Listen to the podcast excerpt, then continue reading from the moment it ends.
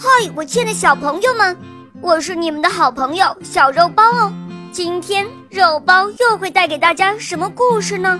小朋友们，你们准备好了吗？准备好啦！那么，我们的故事就要开始喽。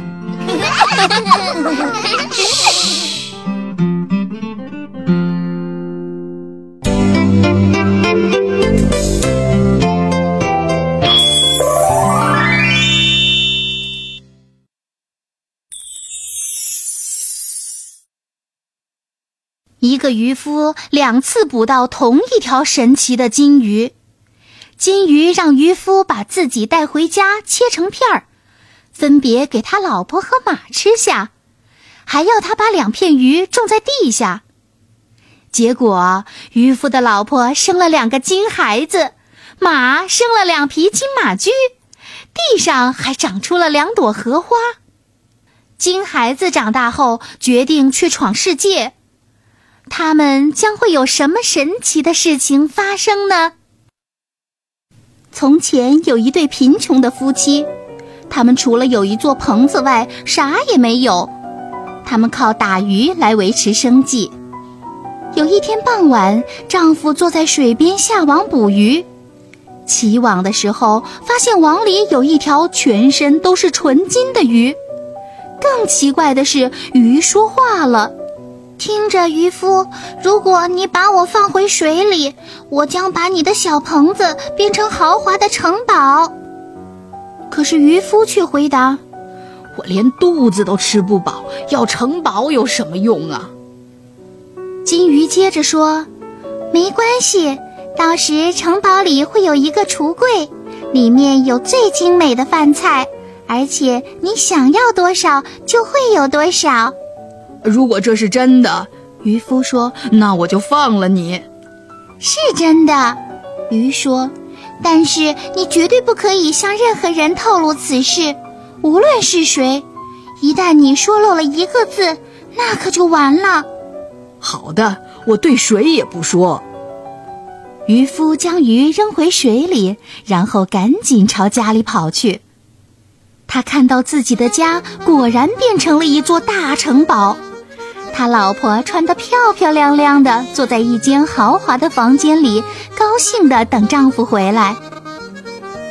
渔夫让老婆去打开大橱柜，里面有蛋糕、肉、水果、酒，简直是一桌丰盛的宴席。他们坐下来一起大吃大喝。吃饱后，老婆问渔夫：“这些好东西是从哪儿来的？”但渔夫什么也没说。可是他的老婆天天纠缠他，问他这一切到底是哪儿来的。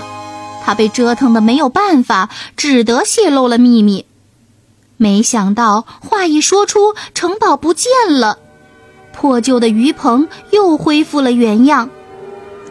现在你得到了你想要得到的了，他气鼓鼓地骂老婆说：“我们又得过那啃光骨头没肉的日子了。”唉。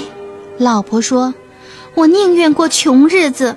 如果我不知道那些财富是从哪儿来的，我一刻都不得安宁的。”丈夫只得回去捕鱼，可是没想到那金鱼再次撞入了他的网内。听着，鱼说：“看来我是命里注定逃不出你的手掌，那就带我回家，把我切成六片，让你老婆吃两片。”你的马吃两片，剩下两片埋在地下。渔夫把鱼带回了家，并且按鱼所说的做了。时间过得很快，埋鱼的地方长出了两朵金荷花，马生了两只金马驹，而渔夫的老婆则生下了两个全身是金的孩子。小兄弟俩很快长成了魁梧英俊的小伙子。荷花和马驹也长大了。一天，兄弟俩对父亲说：“让我们骑上金马出去闯闯世界吧。”父亲一听，连连摇头：“你们都走了，我会天天担心你们的。”“不，不用担心。”兄弟俩说：“那两朵金荷花不是在这儿吗？看着它们，你就会知道我们的情况了。”如果它们鲜艳美丽，那我们就身体健康；如果它变蔫了，那我们就是生病了；如果它们枯萎了，那我们也就死了。兄弟俩骑着金马出发了。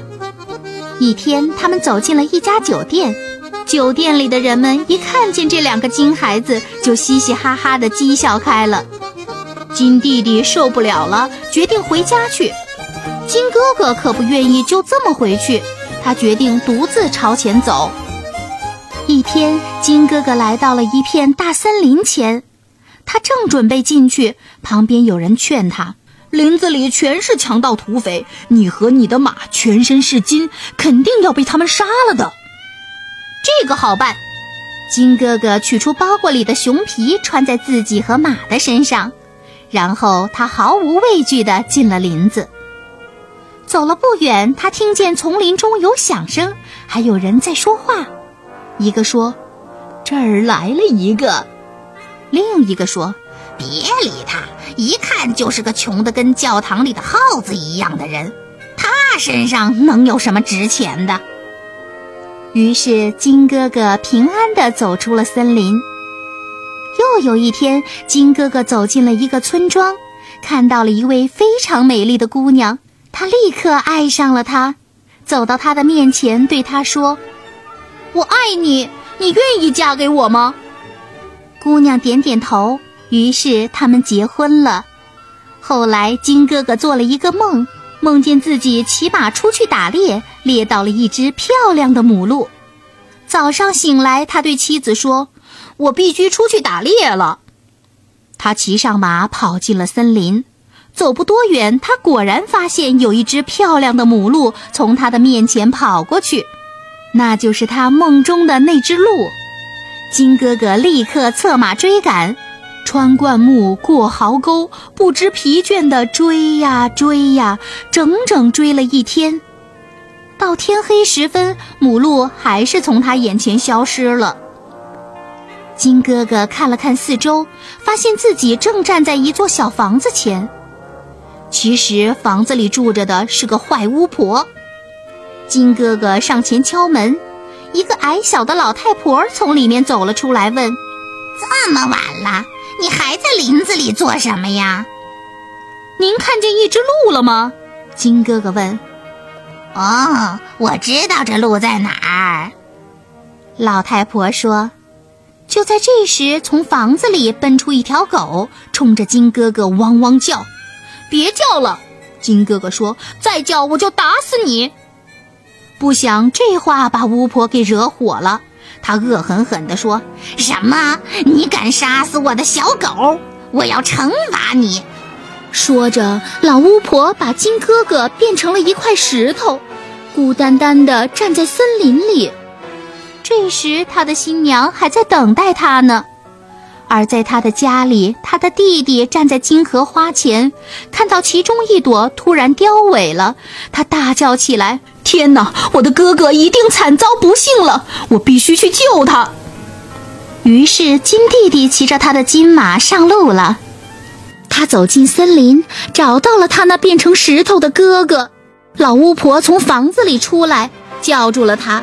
也想让他中圈套，但是弟弟不让他靠近，还威胁他说：“你要是不把我哥哥变回来，我就打死你。”巫婆虽然很不乐意，但还是不得不用食指点了一下石头，金哥哥马上恢复了人的形状。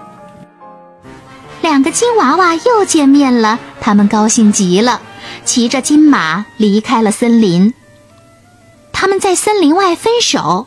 金哥哥要回自己的家去见他的新娘，金弟弟则回到他们原来的家。